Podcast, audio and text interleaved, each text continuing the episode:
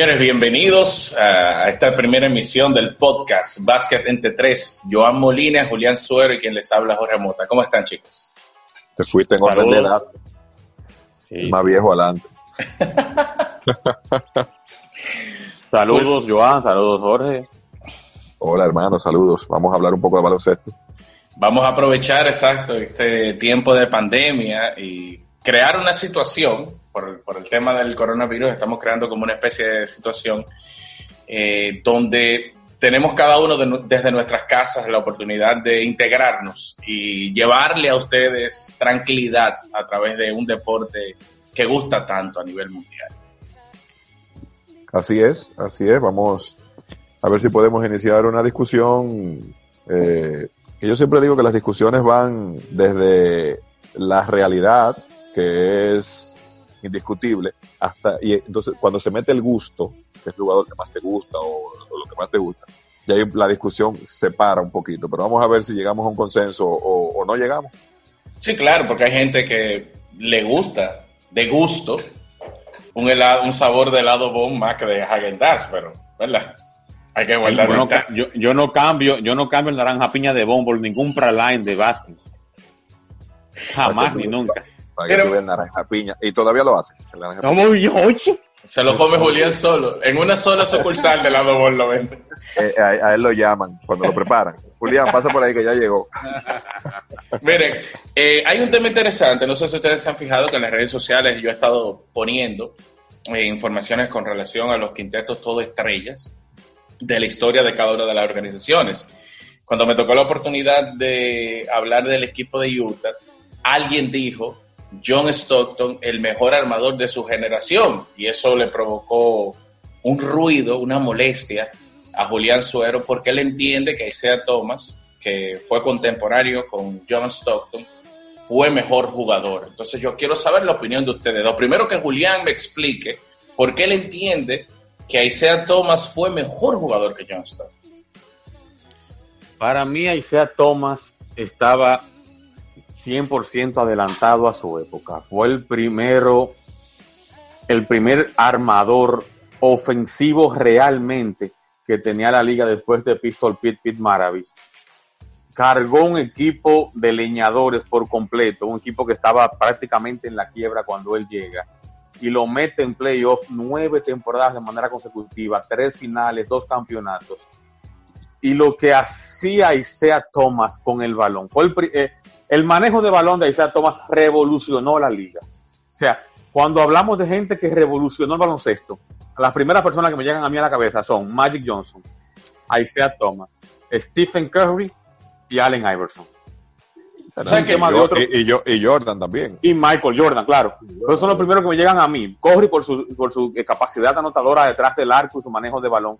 Thomas por ser el pionero de ese grupo Iverson por perfeccionarlo y Magic por ser el tipo de 6-9 que manejaba el balón. Yo creo que estamos en algo claro, es que Isaiah Thomas, si bien es cierto que tuvo la capacidad de anotar muchos puntos, fue dentro de su posición uno de los mejores jugadores ofensivos que estuvo en su generación, pero Julián menciona a Magic Johnson, a Magic hay que sacarlo de la, de la comparativa porque Magic es atípico. Magic, Magic no resiste análisis, era un anormal, era un 6-9 que podía jugar las cinco posiciones.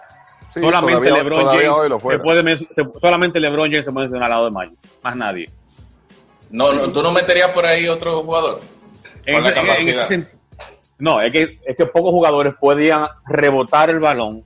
Oscar Robertson podía hacerlo. Oscar Robertson podía hacerlo y era, y era, y era bastante alto. qué bueno que lo mencionas. Era, era, un 6-5, o sea.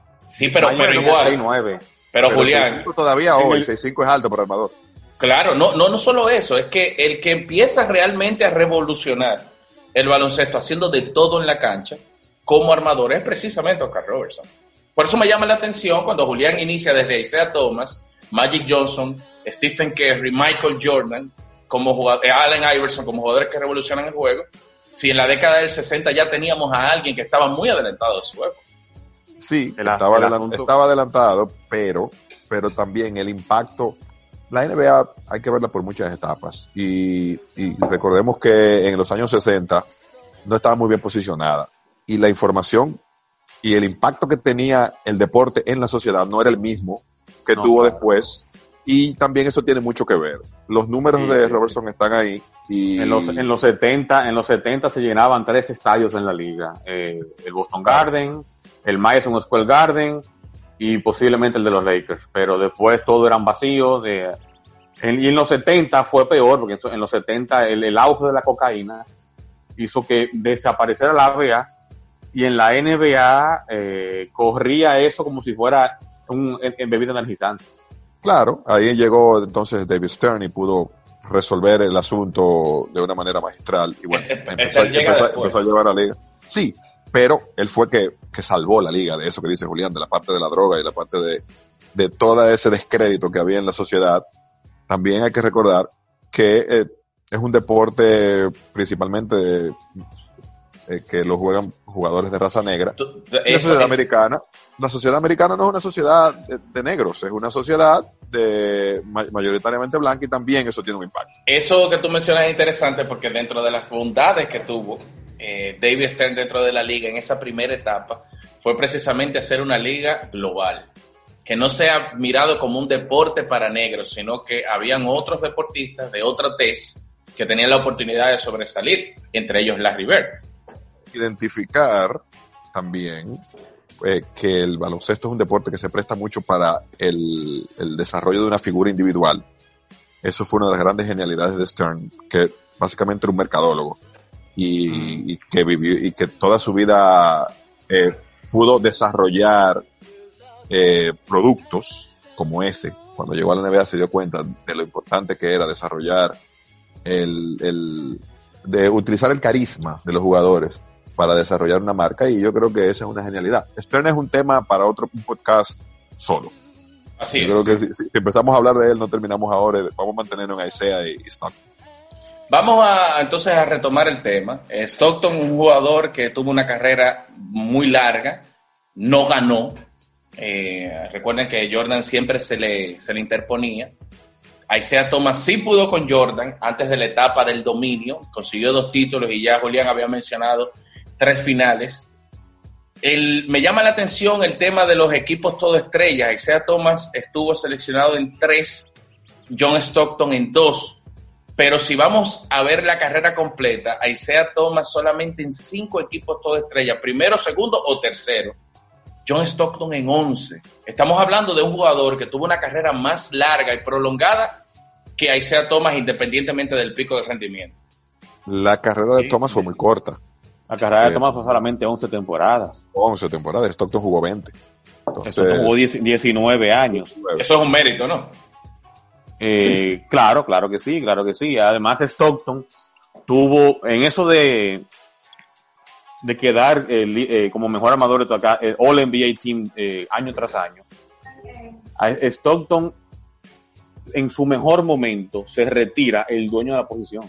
Cuando Magic en el 91 anuncia que tenía el, el virus del, del VIH, queda John Stockton co- eh, como el rey de la posición, junto a Isaiah Thomas, pero ahí mismo, ahí mismo viene la lesión de Isaiah Thomas del tobillo.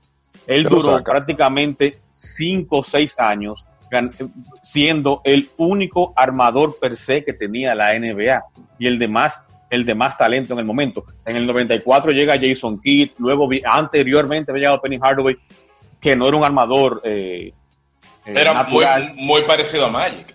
era muy parecido a Magic y lo otro que, que, que quedaba en la liga en ese momento no le daba por los tobillos hasta el surgir ya en el 94-93 de un guante Gary Payton, pero ninguno a la, a la altura de Stockton. Por eso, eh, por eso, eso de que él quedó All NBA Team, eso hay que, hay que, hay que- hay que tomarlo con pinzas. Ahora, hay, todas- algo, Sigue, sigue, está bien. no hay algo que hay que eh, tomar en cuenta cuando hace comparaciones eh, hombre, hombre a hombre.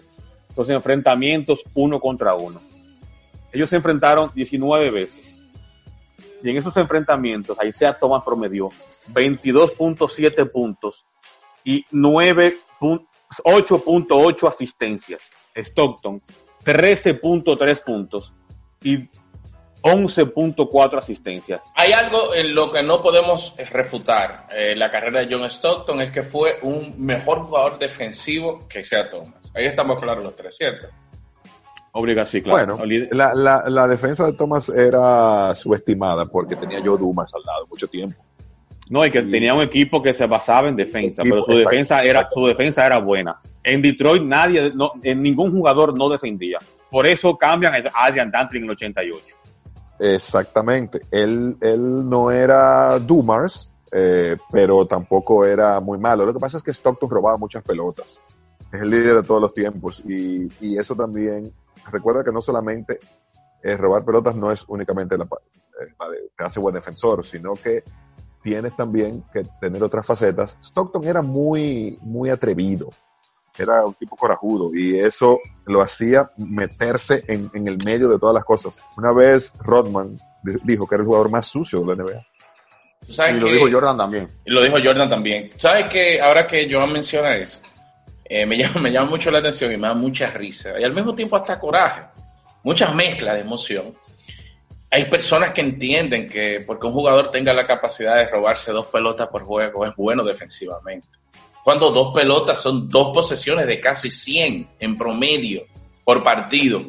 No, y no yo, solo, eh, yo, para mí lo que es bolas robadas y asistencias son las estadísticas más sobreestimadas de la... De, de, Porque tú tienes un problema con Stockton. Eh. Como él es el líder la, histórico.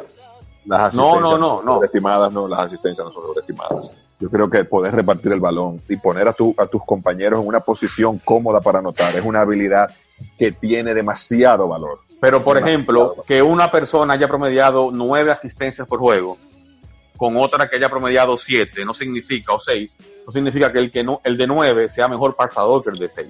No, es que incluso ya hoy en día... Por ejemplo, no es verdad, no es verdad que LeBron James es mejor pasador que Larry Jover. No, no, pero antes de entrar, que es un tema de otro, otro podcast, tema. es otro podcast, pero, pero otro, que, yo quiero escuchar, quiero escuchar a Joan con esto. La capacidad que tiene un jugador de pasar el balón no va muy de la mano con la cantidad de pases. El año pasado, el líder de pases en toda la temporada y en pases por juego fue Nikola Jokic. Eso no lo hace el mejor pasador. Ahora, como bien menciona Joan, quiero cederle la palabra después de mi comentario, el que hace a sus compañeros mejor, el que ayuda a posicionar a sus compañeros para que puedan anotar, tiene un mérito y yo no creo que se sobreestime. No, no, es que eh, mira lo que sucede. Eh, como el juego es es en conjunto. La necesidad de tener a alguien que pueda poner a los otros jugadores a producir es, es, es primordial. Nos pasa, por ejemplo, la selección dominicana nos pasa muchísimo que nunca hemos tenido ese armador, o sea, desde hace muchos años, no nunca. Ese armador que, que, que, pueda tener, que pueda hacer, bárbaro, que pueda hacer eh, que lo, que los demás sean mejores o que, o que, o que potencialicen sus habilidades al máximo. Entonces, eso hacía Stockton. Yo siempre le digo a la gente, todo el mundo sabía quién Stockton le iba a pasar la pelota. Y de todas maneras daba 12, 13, 15 asistencias por juego. Eh, tiene un mérito Stockton, tuvo claro. un mérito Malón. Porque todo Ambos. el mundo sabía quién le iba a dar el balón. Ambos tuvieron un mérito, porque meter casi Hay que hacer, puntos no mira, aunque, aunque yo soy un pro Thomas, siempre lo defiendo por su estilo de juego eh, y su su carrera, lo, lo, linda que fue, a pesar de lo accidentada que fue fuera de la cancha. Le gustaba mucho chismear al hombre, se metía mucho problema por eso, con Larry Bird, con Magic, con Jordan, pero eso es harina de otro costal. Algo que sí yo lo reconozco a Stockton por encima de Thomas es que Stockton llega a Utah Jazz con un armador plantado en Utah. Sin nombre, que era, un all -star, que era un All-Star, como Ricky Green ese grupo de Utah de, los, de principios de los 80, que Ricky Green, Darrell Griffith, Torf Bailey, el mismo Adrian Dantley, que llegó incluso a ganar una, su división en un año, Stockton ya al año siguiente se adueña de la posición y hace que cambien a Ricky Green. Pero era un grupo muy no. problemático, Julián, también. Sí, a Isaiah sí. Thomas no. A Isaiah Thomas llega un equipo donde le dicen, toma la pelota, tú eres dueño y amo y señor de este conjunto. Y se fue moldeando a su alrededor traen a Bill Lambert desde Cleveland, traen a Rick Mahorn desde Washington Bullets, trastean a Joe Dumas, eh, a traen a Adrian Dantley desde Utah, trastean a, luego a Dennis Rodman y a John Sally el mismo año, y hacen ese grupo alrededor de Isaiah Thomas. ¿Te o sea, faltó Rick Mahorn? ¿Lo mencionaste? Sí, Rick de vino, Washington. vino- vino desde Washington, que Ah, era ok. hacer la pareja de los carniceros con Jeff Ruland, que fue el coach de mi amigo Ricky Soliver en, en Iona. Pero sí, sí, sí, sí, y buen jugador también, fue un, fue un All-Star Sí. incluso. Mira, Ricky Soliver hablando de buenos armadores de la selección, de nuevo.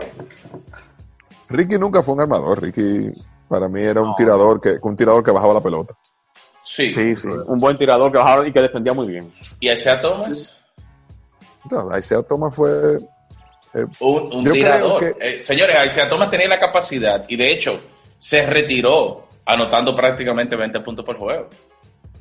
Eh, no está en la misma oración. Oye, eh, Isaiah Thomas no estuvo como jugador, no estuvo en la misma oración que John Stockton. Vuelvo y digo, la carrera de John Stockton y quizás el, digamos, el Stockton haber participado en los Juegos Olímpicos en Barcelona pudo que haya incidido a nivel de la cultura en John Stockton mejor que Isaiah Thomas. Pero cuando ustedes miran la carrera en sí, cada quien en su justa dimensión, yo entiendo que fue mucho más productivo, no productivo, no, mucho más productivo a Isaiah Thomas en su tiempo, en su realidad, que John Stockton en la de él. Es que eran situaciones diferentes también. A Stockton no, lo- no era llamado a ser el, el líder en su equipo, como si fue a Isaiah. Stockton, Stockton era- se creó, Sloan creó ese equipo de Utah como una pareja para producir y consiguió un, un dúo de jugadores que, que fueron, bueno, ahí están los números, casi 40 mil puntos de, de Malone, entonces, ¿cuántas asistencias dio? 15 mil. 15 Tiró mil. No, estamos hablando de prácticamente, eh, estamos hablando de eh, casi 55 mil puntos eh, aproximadamente entre los dos y más de 20 mil asistencias. Es O sea, una cosa, es una cosa increíble. Es un Tiene que ser, para ti es el mejor dúo de la historia. Es posible, el más productivo por lo menos. Lo que pasa es que tendemos mucho a, a catalogar por la cantidad de campeonatos que se consiguen. Y eso hay que, eso hay que, yo creo que eso hay que modificarlo. Ellos no tienen la culpa de haber llegado en el, en el prime de un equipo de Eh, Chicago. No en, el caso, en, en el caso de, de Utah, en eso sí yo tengo que echarle un poco de culpa al dúo Stockton Malone. El Utah del 90-91 al 95-96, de- que fue la mejor, el, mejor momen- el mejor momento como carrera de ellos dos, debió de llegar más lejos en playoff y siempre se quedaban cortos. Fueron eliminados en seis años, dos veces por Houston, dos por Seattle y dos por Portland por lo regular siempre en primera o segunda ronda. No Lo daban el es que- paso. Cuando vinieron a dar el siguiente paso llegar a final de conferencia y finales, ya estaban viejos. Tenían 14 años en la liga y 13 años en la liga. Sí, Julián, pero también recuerda que esos equipos no estaban bien conformados luego de Stockton y Malone, porque el equipo tampoco nunca tenía ese gran presupuesto. Cuando pudieron hacerlo, resolver la parte del presupuesto y ponerle figuras complementarias alrededor, Que trajeron- defensivamente como ofensivamente, entonces el equipo dio el paso. Y como Ellos- dices, ya estaban muy viejos. Ellos terminan trayendo como tercera ala a Jeff Hornacek, si no mal recuerdo, fue desde Filadelfia, pero también en la posterior de su carrera, aunque, aunque Hornacek duró ocho años en el equipo de Utah. La gente recuerda al, Horna- al Hornacek productivo, lo recuerda en Filadelfia, pero él duró más en Utah jugando al lado de Malone y, y John Stockton. Y tuvo- Quería y mencionar tuvo- algo, Y tuvo buenas temporadas con, con Phoenix. sí, con Phoenix también. Quería con Kevin mencionar algo. Johnson en la 1 y Marlin en la 3. Tú sabes que, que el tema de otro día, me, en el 1996, en la, en la temporada 96-97 me parece, cuando Jason Kidd empezó a tener problemas con Jim Jackson, que el equipo de Dallas decidió traspasar a Kidd a Phoenix, yo me topé en estos días con el roster de ese año y tenía a Kevin Johnson, a Jason Kidd y a Steve Nash Steve Nash. Sí. a los tres en el mismo roster. Eso me llamó bastante la atención. Pero bien, bueno, tres buenos armadores históricos. Entonces, de los 10 temporadas, de las 10 temporadas, de más asistencias por juego en la historia, John Stockton tiene 6. Isaiah Thomas tiene una. Kevin Porter, ese Terry Porter, Terry Porter, eh, tiene una.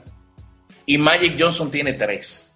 O sea que estamos hablando de que John Stockton con frecuencia encontraba la manera de en ese apartado ser productivo históricamente. O sea que como armador, yo creo que no hay dudas de que John Stockton ha sido uno de los mejores, pero quizás como jugador ya en general, sobre todo con ese esquema del clutch y de cargar un equipo ofensivamente, pese a su estatura, hay que sacarle su, plazo, su plato aparte. Eh, eh, mencionaste la palabra clave, clutch. Eso, eso, a eso, eso le sobraba a Isaiah Thomas. En realidad, no a, John Stockton.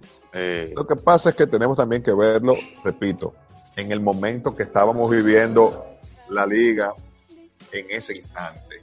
Y yo creo que como armador puro de aquel momento, porque el armador puro de estos momentos es otra cosa, lo que hacía Stockton es para, es admirable.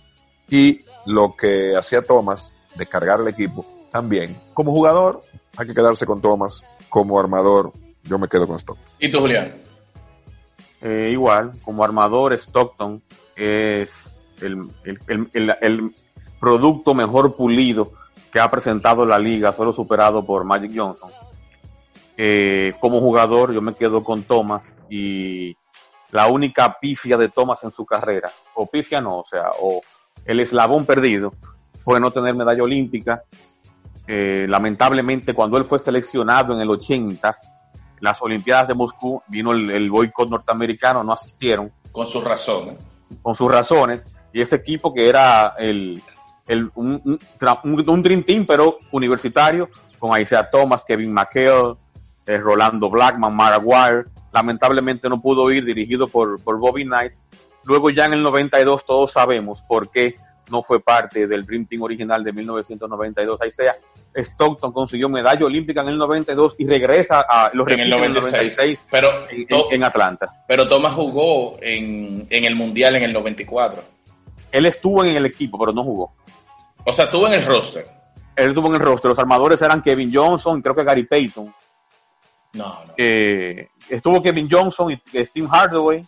Sé que estuvo Reggie Miller. Reggie Miller, Dan Marley, Derrick Coleman, Shaquille O'Neal, Larry Johnson, Alonso Mourning. Ustedes tienen mejor memoria que yo. Pero eh, ahí, sea, ahí sea Thomas, ahí sea Thomas, él estuvo en la banca del equipo siempre vestido de civil porque ya le estaba lesionado por su problema con, el talón de Aquiles. Incluso él, él anuncia su retiro justo después del Mundial. Así es, señores, gracias eh, a ustedes de verdad por sacar de su tiempo y empezar a compartir con nosotros. Vamos a acabarlo, vamos a acabarlo ahí para que la gente se quede esperando más y luego para el próximo, obviamente, eh, con la ayuda de ustedes, ustedes propongan temas, no por mí, sino por la capacidad que tienen Julián y Joan. Ustedes propongan temas y venimos aquí con Dios mediante y los desglosamos y esperando que sea del agrado de todos ustedes. Ojalá, ojalá. Gracias muchachos, seguimos hablando. Gracias.